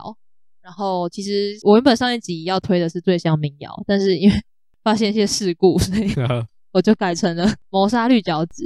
其实我那时候有跟小虫说我要推《醉乡民谣》吧？有吗？我忘记有没有讲过了。反正就是你感觉就是兴致缺缺，因为你看过了，那你觉得了无新意？呃，我没有觉得那部不好看，我，我觉得那部是好看的。但说坑兄弟的电影了无新意是一个 是一个是犯法的，你知道吗？就是我知道，就是我我的意思说，就是你觉得好像没有什么惊喜感，不是不是说不是说科恩兄弟没有惊喜感，不要不要再澄清了，你就是不喜欢科恩兄弟，你你就是不喜欢。我我没有不喜欢，我觉得谋杀绿脚趾很白痴，是好的白痴吗？是好的白痴啊，就是很笨的，很不知道在干嘛。不是这部电影很笨，就是里面的人都很笨，就 是就是胡搞瞎搞，很赞，超赞的。我们今天讲的两部电影都是跟疯子有关，对对对。对，因为我我一直想说，就是我要跳出自己自己自己自己的舒适圈，所以我就选了谋杀绿脚趾。但这次跳的还算成功吗？对啊，蛮成功的，而且我还蛮喜欢的。然后我觉得我要先简介一下剧情吗？对啊，对啊。但这部也很难讲哎，剧情就是很复杂哎，其实剧情很复杂，但其实剧情不重要。简单讲一下，就是有一个人叫做 The Big Lebowski，但他喜欢别人叫他自己 The Dude，, Dude 因为他的名字跟某一个住在同一区的一个大富豪名字一样。那个富豪也叫 The Big Lebowski，然后因为这个富豪欠了某一群人钱，然后那群人就来跟 Big Lebowski 讨债，但他们找错门，他们找成这个，他也不是有名，他就是你知道无所事事也没有工作的一个一个人，就去抢劫他家，然后在他的地毯上撒尿，然后因为这个主角的 Dude 很喜欢这个地毯，所以他就去找那个大富豪 The Big Lebowski 说，你要赔我一个地毯。然后当然就是这个大富豪就很瞧不起这种没有工作，然后每天无所事事的人，他就把他踢出去。但没想到就是隔几天，这个大富豪的老婆就真的被绑架。然后这个大富豪就觉得说，绑架他老婆的人一定是当初来抢这个 The Dude 这个男主角的人是同一批人嘛，所以就请他去帮忙还那个赎金。各位一定听不懂我们这个电影到底在干嘛，反正这只是一开始，电影非常复杂。但我觉得，同时这个电影有很复杂的剧情，但它其实剧情的细节，你看到最后，你会觉得，其实这个电影案情其实是怎样，根本不太重要。你有这样觉得吗？对啊，就是这部电影的剧情其实峰回路转，但是一点都不重要。哎，就是过程发生什么事，其实 who cares？对，我看到蛮多人说这部电影是黑色电影的翻转。嗯，对对对对对，就是很多人说有有有这种感觉。通常黑色电影的男主角就是你知道很有男性阳刚气质的很强的男人。然后他要去为了侦破这个案件，他必须去深入调查。这部电影也是，但同时又完全不是。这个男主角是一个完全不会被任何男性阳刚气质定义的男生，他就是很颓废的男生，没有工作，也没有老婆，也没有小孩，然后成天跟一群废物去打保龄球。但对，没错，真的。然后，但就是他被卷进去这个案情，就是他不像一般黑色电影的男主角，他会主动积极介入这个案情，他。要做的事情是他想要远离这些案情，就完全相反的路线。一个是要深入主动调查，一个是拜托不要再来烦我的这种感觉。嗯嗯嗯嗯嗯。简单来讲，就是男主角是个废人。就是，但我觉得他是有自己的理念的。我觉得他生活是有自己的理念的。啊啊、没有，我说他就是一个呃，你不要来烦我的这种人。对，然后其实看到一半的时候。我都还在去想说，好，所以现在偷这个钱的人是谁？然后谁主谋是谁？然后谁又跟谁有瓜葛？谁有什么谁？但后来你发现，就是这个男主角其实根本不 care，他也根本不想 care。如果他真的不 care 的话，他就根本不会去介入这一切。他只想要过一个非常他自己的生活。然后我觉得被任何传统社会的眼光去检视，他绝对不是一个成功的人。但我觉得他是生活是有自己的理念的，他就是。一个随风飘摇的海草的感觉，就是他随遇而安。对，他就是不想要跟世事扯上任何瓜葛，他想要快乐的打保龄球，然后跟他的狐群勾当，就是整天在那边干花喝酒这样。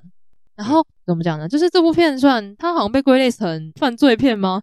好像有有这个归类，但其实真的是说它是喜剧成分，哎，因为因为它喜剧成分大很多，就比起犯罪啦，就真的是有犯罪，但是那个犯罪一点都不重要，就像刚刚讲的一样。哦，我觉得就像你刚刚说，它里面没有任何就是什么，没有那个会主动去追案子的人。那其实主动追案子的人是有，就是那个 Lebowski 的朋友，就 Dude 的朋友。那个朋友，我现在想到还是觉得超好笑。Shut the fuck up, Donnie! Shut the fuck up! 就就是那个那个朋友超废，就是他一直想要去就是帮助 Lebowski 做一些事情，但他都会用一些就是完全。完全活在自己世界的一些逻辑跟规则，然后去做他想做的事情。然后我记得有一段是什么，就是 Dude 好像要去付赎金吗？然后，然后那个他的朋友就突然间就上车，因为那个付赎金通常都是要一个人去。然后他朋友就上车，然后开车，然后还把那个装了充满自己内裤的皮箱当成赎金丢出去，就是一个不知道在干嘛的人呢。就是他完全就会毁掉 Dude 的生活，但他还是一直出现在 Dude 的身边。我那个时候看电影的时候，我就跟我弟说，我跟我弟一起看，他说这很像一个很凶的派大星。哦，对对对，对，就真的很像，就是你做每件事情没有一件事情是对的，就是你在电影里面可能做了 二十件事情，然后这二十件事情每个事情都没有一件事情是 OK 的。对，然后你还会让情况变得更糟糕。对对对对，这事情会从复杂变成难以理解。对，然后我觉得电影每个角色都很鲜明，然后这个角色就是他会。动不动就会提自己在越战的的那个什么越战，你知道多么？对，我同伴战死沙场，你们这些人懂什么？然后就会开始炫耀自己的攻击，这样就是这个这个人特质就是跟 The Dude 完全相反，所以我不太确定为什么他们两个会和在一起。就是 The Dude 是一个我今天爽做什么就做什么，然后我也不会跟别人计较。但就是这个这个他的朋友就 Walter，就是他感觉是想要被别人重视的，就是他想要被传统社会底下被视为一个男子汉，就是他很想要做到这件事情，嗯嗯、但由于智商不足，所以他办不到。对，就是他们每个角色都很鲜明这件事情，然后就会让我想到那个 Lebowski 的女儿吗？对，我忘记那个演员叫什么名字嘞，就是那个艺术家摩尔啊，对对对，Julianne Moore。然后就是他，他角色也超级强诶，他会吊在空中，然后泼水彩，然后作画，然后这边吊来吊去。然后他最后他就跟那个 Dude 上床，然后在那边好像做瑜伽的动作，然后说比较比较容易，是为了方便受精，对受 受精，超级。我觉得他每个角色都是故意的，有一种 stereotype，像这个 Julianne Moore 就是一个。标准职场女强人的形象，嗯嗯，然后他的老爸就是一个超级刻薄的老有钱人，对，对，对，然后每个角色都有一个非常鲜明的形象，然后就是被卡在这群非常鲜明的人中间，然后但他是又是一个随遇而安的人，就是他不想要被任何事情绑住，满脸都会有一种无奈的感觉，就是你知道我现在根本不想做这种事情，但我就被困在这个奇怪的局势底下，对啊。其实每个演员都是大咖，然后这个男主角是 Jeff Bridges 嘛，很有名。嗯，然后他就是满脸会有一种无奈，然后我觉得那无奈的表情超好笑，就是我他妈为什么会出现在这里？对对，就是我我是谁？我在哪？对对 对，我觉得他就很像，就是我根本就什么事都不想做，然后我也没做什么事，躺着也中枪的感觉。我在店里被撒尿，然后我被打爆，然后为什么总是有人要来烦我？我不能快快乐乐的打保龄球吧？就是那个派大星，叫派大星好了，他一直提到越战，对。然后那时候自己烫，我就想说，就是会不会是，就是我我觉得对我来说很像是一种讽刺，诶，就是感觉好像美国人常常会认为什么事情都跟越战有关，然后就会一直把越战挂在嘴边，挂在嘴边。对对对，就是好像这真的是一个，是没错，是一个很大的历史事件，但是好像真的有点像是他们到了现在，什么事都还是跟越战有关。然后他其实是个废人，然后只是把这个事情挂在嘴边。对对对，就是一直提一直提，然后还有那个犹太，他说他是犹太人，犹太教，然后要去上教堂那个什么，对对对，而且他他以为自己这样做的坚持是一个好男人的展现，但其实他会去呃变成犹太教是因为他前妻这样觉得，然后他是被前妻挖过去成为犹太信徒，但他前妻就是离开他之后，他还是继续信犹太教，并不是因为他多么。你知道认同犹太教的理念，而是因为男人就是要有理念，什么有原则，什么鬼的。然后你有注意到，就是他离婚了，但他手上还有结婚戒指，我真的觉得超好笑。然后他还帮前妻说：“哎、欸，你来帮我顾一下我的狗。”我说：“哦，好。”然后就觉得就是个自以为自己是个多 man 的人，但他其实就是一个，是个，就是一个蛮废的人。你的结论竟然是他是一个蛮废的人？没有，就是他就是一个很好笑的废人，就是一个。对，就是一个想要有很有男子气概，但是他不断的失败。对对对，而且他不会认为自己失败，你知道，最好笑是他完全觉得自己是对的。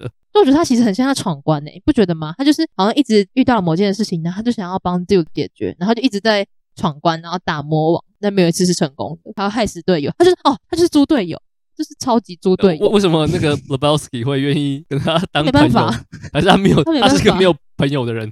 哦，我觉得其实这也是我让我很喜欢这部电影的原因之一，就是 你知道，你身边其实总是会有几个朋友，就是他们就有点像，就是真的是对你人生没有什么太大的帮助，但是你就是会很爱他们，然后你也很想要跟他们当朋友，即使他们把你的生活搞得一团乱，但是你还是会觉得有他们你会过得蛮开心，就是蛮有趣的。我其实一直觉得，就是如果这部片只有 Dude 这么一般的 redneck，就是那种，他有算红警吗？就是我不知道哎、欸，知道那种美国老粗那种，就是。南方人那种感觉，他给我的感觉是这样。然后，如果这部电影只有他这样的角色，其实应该就不会这么有趣。但是他身边就是有一个这么废的朋友，然后会搞出一堆垃圾事情，所以他的生活才这么好玩。我觉得是这样，就是蛮感同身受。就是你身边总是要有一些没什么用的人。他不是有一段去找那个 Larry 吗？然后就是他以为是他偷他的车，然后他就很生气，因为 Larry 都不回答，他就说我们在外面砸车，然后他就说什么 “You see what happens, Larry, when you fuck a stranger in the ass”，然后。我就你知道，我到我到 Instagram 上面查，然后 Hashtag Shut the fuck up, Donnie，然后就这个 Hashtag 有五千多个文，你就知道就大家有多爱这个角色。还有 You see what happened, Larry, when you fuck a stranger in the ass，所以我就觉得超好笑。哦，真的超级好笑那段，真的，反正就是一个很容易失控，然后他想要帮朋友解决事情，但他朋友永远要帮他擦屁股。然后我觉得最好笑的一个是，就是他最后在撒骨灰。然后说这个朋友有多么情深意重，但是他在生前唯一对这个人讲过的一句话就是 “shut the fuck up”。然后我就觉得，然后就有时候有时候那个 Donnie 就是一直被骂的那个人，话还没有讲完，他就是 “shut the fuck up”。然后就觉得，哎，那个人很牺牲，那个人很大牌，你知道吗？就是演 Donnie，他是《冰雪暴》的男主角，他演过很多经典的电影，为什么他甘愿被就是找来，然后全程被骂到尾，然后他也不知道自己在干嘛，就是问一些无关紧要的问题，然后一直被 “shut the fuck up”。这超超级好笑，然 后我以为最后面那段会蛮感人的，就是那个骨灰那一段，结果那个骨灰完全飘到讲不下去，太好笑了。就是好，那那那我来拉回来讲比较震惊的东西，需要一点震惊的东西调和。就是我觉得这个男生一直会强调说自己不是 The Big Lebowski，是 The Dude，是有原因的，就是别人。呃，说 Hey，The Big Lebowski，他会马上纠正说，No，it's the dude。成功或是飞黄腾达的人，他 be himself 的感觉。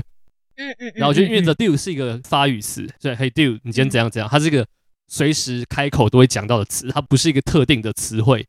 然后我就觉得，嗯，他这样是故意的。然后就连那个 roll card，就是那个最后公司人员的演员名单，Jeff Bridges 旁边不是写 The Big Lebowski，是写 the dude。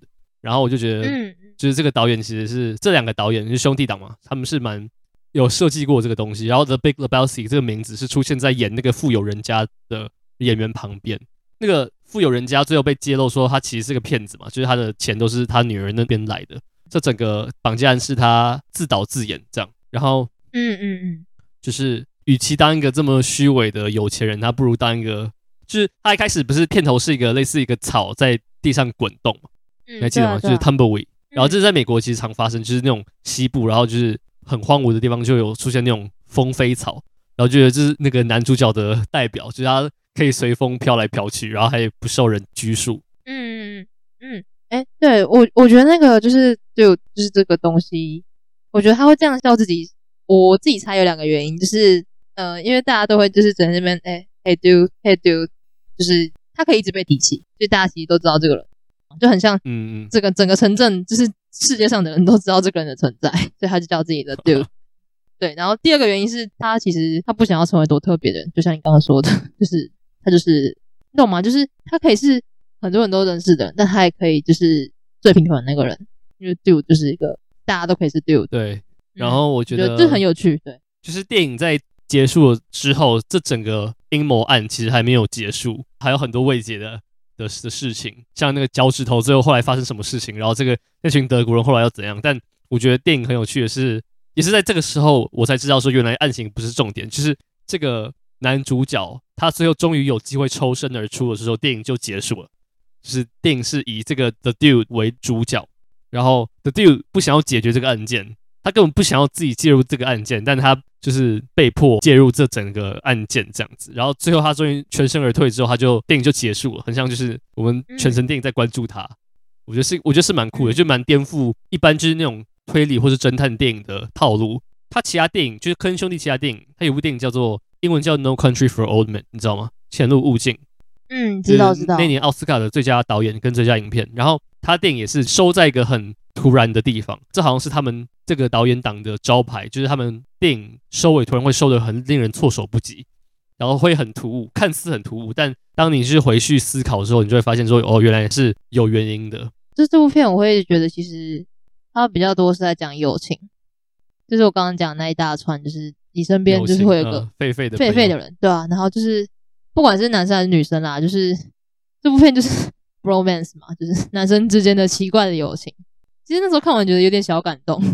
我看完为什么？我看完之后，我觉得重点，我觉得友情有，但我看到更多是一种 lifestyle，一种生活模式，就是 The Dude，就是呃，可能八零年代或七零年代的的嬉皮，然后老了之后，你也不知道自己要干嘛。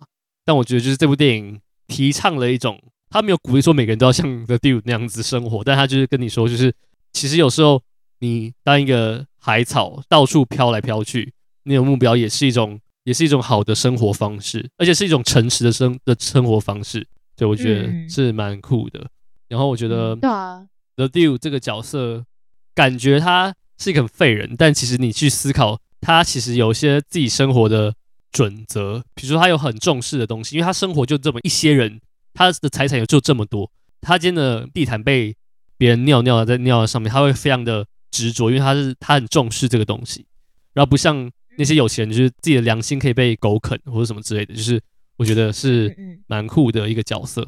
嗯，对，就很 real 的一个角色啦，就是看起来他真的很废，但是他很真实啊，至少他很真实。对，嗯，然后我觉得 Julianne Moore 的这个 角色也很 也很好笑，就是就我一开始有点搞不太清楚这个人到底要干嘛，但后来发现其实他是一个他是一个那种控制，他不是控制狂，他就是想要把所有事情都掌握在自己手上的感觉。然后他不是一开始他的进场是他在飘在空中作画，然后就会给我一种就是有钱人会给予一种怎么讲很高贵的感觉，然后 Julianne Moore 是有一种。有钱人的那种讨厌的气质，但他又有有有一种很可爱的感觉，就是有两个同时存在的气质。我不知道你有没有这样觉得？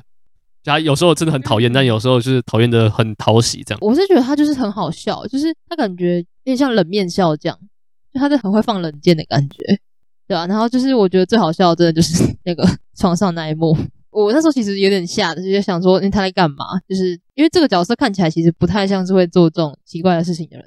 但是当他就是做出这种事情的时候，你就会觉得哦，反差很大，然后就是一个很好的笑料，所以他才会那么讨喜。里面每个角色都很讨喜。哦，我还觉得有个东西超好笑，就是他们三个不是之后要去对抗一个比赛的对手嘛？然后他们三个废人，然后他们要对上的对手的名字叫 Jesus，就他们要对抗 耶稣。我觉得真的超好笑，就是很反讽，就是三个废人说 OK fine，我们要打耶稣，说 OK 好。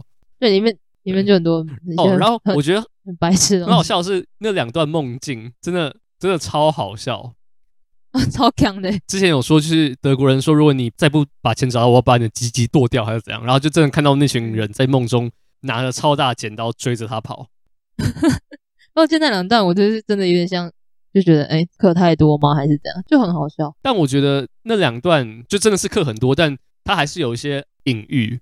我不知道你有没有读到一个解释方式，就是我在看电影时有这样觉得，但我后来才发现这是这不是我脑补，这是真的导演有安排，就是这部电影很像《爱丽丝梦游仙境》的变态版，就是 就是这个男生 The Dude 就卷入这个案件，就让他跑到一个兔子洞里面，然后那个 The Big Lebowski 那个富豪的老婆就叫 Bunny，就兔子，然后我觉得、欸、对，然后我觉得这是我后来查到的，我真的觉得很酷，欸、然后在那个梦里面，然后不是。Julianne Moore 不是穿了一个很奇怪的衣服，然后站在那个类似西洋棋的地盘，就是那个啊，那就是红色皇后啊，红心皇后，红心皇后，还蛮酷的，好酷哦，完全没有这样想过哎，但我也没有，没想到会把谋杀绿脚趾跟 爱丽丝梦游仙境摆在一起讲，超怪的。对，就我觉得看完这部电影之后，会去想重看他科恩兄弟的其他电影。对，好，我会去看。真的啦，没没有在嘴，我这边有多，他们是蛮高产的导演，就跟上一集讲到的，哎，上一集嘛，前几集讲到的马丁史科西斯一样，一样，他明年也有新片，不要再拍了，不要再 拍了，看不完是不是？看不完。好，那我们谋杀绿脚趾就先到这边，没错。好，那我们来进行我们的互问时间，你先还是我先？你先问。我先吗？上次也是我先呢，还是上次？你说你先来。好。这不是一个惯例了，这不是。好，我的问题是，有哪部电影是你觉得你后悔你当年在那个时候看？可能那部电影你觉得你要长大一点你才会比较喜欢，或是你觉得哪部电影是你那个时候看你可能以当时的生命经验还没有办法 get 到？嗯，我回答吗？我想一下啊，呃，不用想啊，《恋下五百日》啊，这太明显了，有没有其他答案？太明显了吗？就是我后悔太早看哦。你第一次看是什么时候？恋下五百日吗？我大一看的，大一也够了吧？大一也没有多小啊。好，我也不知道。可是我其实我平常我不会对一部电影的评价就是前后差异太大，但是这一部真的我觉得要在对的时间看才会有感觉。嗯，我的回答是你有看过那个吗？《青春电幻物语》，岩井俊二的。然后我第一次超级喜欢。我第一次看完的时候，我真的我真的蛮蛮讨厌的，就是这部电影到底在干嘛？就我觉得有些东西都交代不清楚啊，然后当 MV 在拍吗？还是怎样？然后就一堆很混乱的东西。那个时候看的时候还觉得自己的历练还不够，就我不是一个有霸凌过别人的人，我也没有被霸凌过，但我就觉得那个时候我还不太懂他们是国中生嘛，国中生他们那种躁动的感觉，虽然我有体验过，但我还不知道就是那种样子在荧幕上会长什么样子。然后那时候就觉得超级混乱，然后每个人一直要想要听莉莉周周到底在干嘛，就这个人到底有多重要，重要到你们每个人每天都要听。然后后来才知道，就是在那么苦闷的生活里面，他们需要一个支柱的感觉，这样。嗯，哦，那个歌真超好听。这部这部我一直都很喜欢诶、欸，我刚看完，我那时候看是跟 ELO 的，就是他们刚好播完会直接跟眼镜哦，我有我有那次我有看，你是跟那一次吗？那个 Q&A 我有跟，但第一次看我不是跟那一次。哦，反正那次看完就是有听他讲一些，我就觉得哦，有稍微了解为什么导演会这样拍。就我也觉得《青春电幻舞》真的是超级残忍的一部片，但我觉得他其中最被诟病的一点是他那个手持镜头，听说一堆人都看到超晕，但故意的吧？有印象？我觉得是故意的。对啊，对啊。你说他们去旅游的的那一段吗？还是哪一段？对啊，对啊，对啊，那段啊，那是故意的吧？那个连画质都故意把它弄得很很。对啊，是故意的啊，但是就会让人家很晕啊，而且如果你还是在电影院看，我就更晕。OK，好，那换你。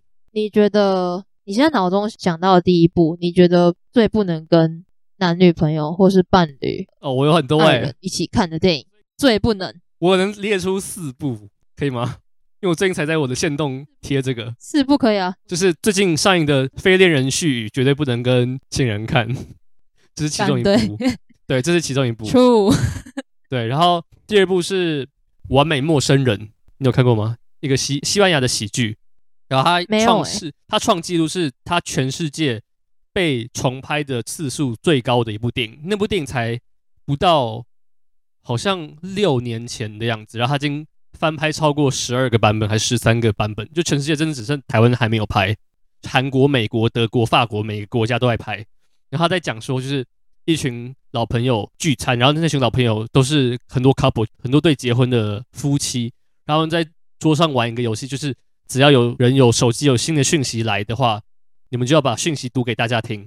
如果有人打电话来的话，你就要开扩音，然后就要测试就是每个夫妻的的那种感情的忠实程度，然后就会出很多很可怕又很好笑的事情。这部真的超好看。然后另外有两部电影，一个是《Gone Girl》控制。哎，等一下，等一下，我觉得我要讲都被你讲完了。真的假的？没有，你继续讲，你继续讲，我继续找。为什么要继续找？我头好痛，我头好痛。因为我在想，我现在脑子想都两部被你讲走了。哦，真的假的？非恋人序是你要讲的，是不是？对，然后 Gone Girl 也是，你继续讲，你继续讲哦。哦，最后一个是那个婚姻故事。对，目前是不解释一下吗？不解释一下。婚姻故事就是你看到，你看到就是婚姻是一个婚姻是一个很可怕、很可怕的事情啊，就这样。好，我我目前想到的第一部就是非恋人序，然后我最近刚看。然后让我想到，反正就自己之前的一些事情。再来就是世界上最烂的人，嗯、那部为什么不行？这部我就会很有共感吧。我男朋友或女朋友跟我一样烂，就是、我有共感吗？会很有共感，然后就分手，就觉得我在干嘛，就分手，然后把自己活成 Julie 的样子。然后第三部就是你刚刚讲的《Gone Girl》，哦，《Gone Girl》真的不行，真的不行。呃，还有《星梦恋歌》，《星梦恋歌》那是你个人的品味吧？还是没有？我就觉得就是它里面讲到婚姻的一些东西啊，就是。婚姻的黑暗面，然后还有就是《恋夏五百日》，我觉得也有一点，就是比较适合自己看。OK，就还有《双面劳伦斯》哦，那部我没有看，蛮长的，但是很值得看，就是我多兰最喜欢的电影。哦，还有一部，这不是因为会引起分手，是因为会让你们的性生活变得非常的扭曲，就是那个《Crash》。我都知道你要讲这个，那部电影真的不能跟任何人看的，觉得那部电影。你即使你很喜欢，然后你跟你不管是男女朋友，或是你的朋友，或是跟你看的任何人出来，你会不知道该怎么讲，就是这个是干嘛，就是会有一种不知道该怎么解释的感觉。嗯，好，那来到我们 podcast 的尾声，这次是换我推荐电影，对不对？对你，你说要让我跳出舒适圈，那么这也是跳出我的舒适圈，因为我要推一部我也没有看过的片。这部电影在 Giloo 上找得到，这部电影叫做《生命之诗》。是韩国的电影，嗯、李沧东导演的电影，嗯、然后还蛮有名的。哦、李沧东是导那个《燃烧恋爱》的导演，然后是他少数我还没看过的，对，薄荷糖也是他的。嗯、然后这部电影是少数我还没看过的李沧东的电影。Giloo 上还有一些，我不确定 Friday 还有没有，不过就是他应该有些有哦，有吗？好，嗯，对，然后这个导演 video 也有，OK，对，那应该就是还蛮容易找的。对，嗯，下一期会讨论生命知识。好，那就是想要看的观众可以在下集两个礼拜之内一起把生命知识先看过，这样子。那我们的 podcast 就到这边，嗯、我们大家下期见，大家拜拜，大家拜拜。